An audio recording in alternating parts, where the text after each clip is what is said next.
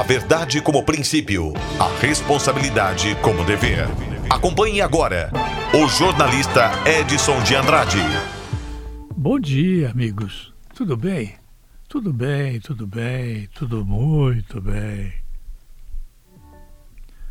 Bom, eu acho que faltou sinceridade na gestão do lar das meninas na gestão passada. Há na região do Alto Vale em torno de 20 mil crianças sem o nome do pai em suas certidões. Poucos há que se responsabilizaram por essa irresponsabilidade que começa e termina na busca do prazer de qualquer jeito, com qualquer um, em típica ânsia da vida pela própria vida. É filosofia, certo? Sim, filosofias à parte. Será que não pode haver um mínimo de respeito à solidariedade dos que apoiam o lar da menina para fazer cessar definitivamente e para sempre aqueles que se aproveitam dos recursos da entidade para roubar? Será que não pode? Será que o sorriso tristinho das crianças não disse nada para os que agora foram alcançados tardiamente, mas foram pela polícia e pelo Ministério Público? Quantos menininhos e menininhas alimentam a esperança de adoção, porém, com a idade já indo longe, além da adolescência, com uma tristeza profunda, sofrem da angústia também profunda e da ansiedade insistente quando uma porta se abre e veem que ninguém está procurando por eles ou por elas. É triste, não?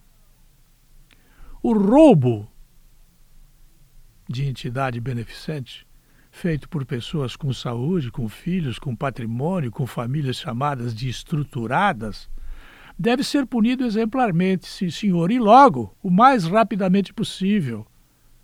Eu sei que essa pressa é minha, é só minha, e talvez muitas pessoas não apoiem essa pressa, que seria quase uma precipitação. Mas não é justiça de vingança que irá finalizar este capítulo de uma história que desonra nossa inteligência social.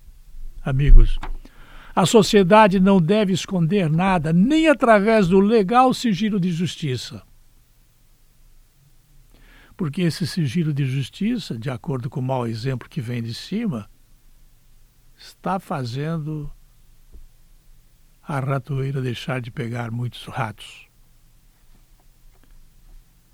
Os grandes roubos lá em cima, minimizados por muitos aqui embaixo, começam no ataque da ganância executado contra crianças indefesas. Podemos notar que a caridade de tantos na comunidade não é suficiente, pois, mesmo no mais íntimo recesso de uma instituição benemerente, há quem ouse burlar direitos, regulamentos e bom senso para enriquecer como se fosse o fim único de uma tão bonita e necessária entidade. Não há elogios suficientes e necessários aos empregados públicos da polícia e do Ministério Público pela não rápida, mas cuidadosa divulgação do fato que nos causa dor, constrangimento, lamento profundo, protegendo a atual diretoria. Não devemos temer nada o jornalismo ganha tempo e espaço, ganha credibilidade, sendo sincero. A sociedade irá ajudar mais ainda após saber que larápios fizeram ações de mandrake para enriquecer sem medo de serem alcançados pelo braço quase sempre molengo e desapressado do establishment.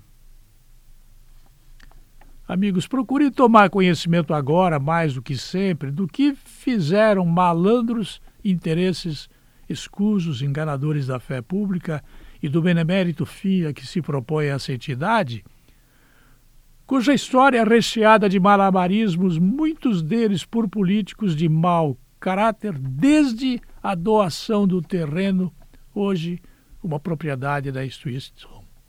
Da instituição.